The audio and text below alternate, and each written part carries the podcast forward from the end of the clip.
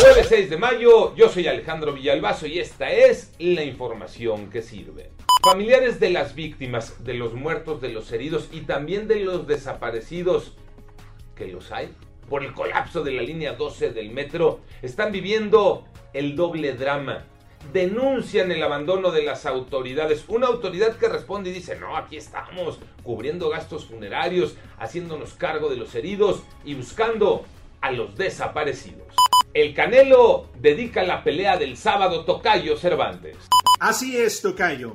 Saúl Canelo Álvarez aseguró que el próximo sábado en su combate frente al británico Billy Joe Saunders será con dedicatoria especial. Va para todos aquellos que se vieron involucrados en el accidente del metro, para todos aquellos que lamentablemente sufrieron la pérdida de un ser querido, de un familiar. Recuerden que la pelea de Saúl Canelo Álvarez será este sábado en la Casa de los Vaqueros de Dallas. Con aficionados en las tribunas, se espera la asistencia de más de 70 mil que estarán apoyando seguramente a Saúl Canelo Álvarez. COVID-19 los números, Iñaki Manero. Y así va la numeralia. 267 personas fallecidas. Alcanzamos 218.007 personas sin vida por esta pandemia. También se registraron 3.021 personas infectadas en 24 horas y la cifra aumentó a 2.355.985 casos, de acuerdo con las cifras oficiales de la Secretaría de Salud.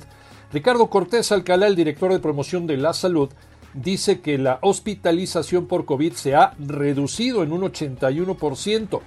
Pero la Organización Panamericana de la Salud alertó que los hospitales de América, hablando concretamente del continente, están peligrosamente llenos. A seguirse cuidando.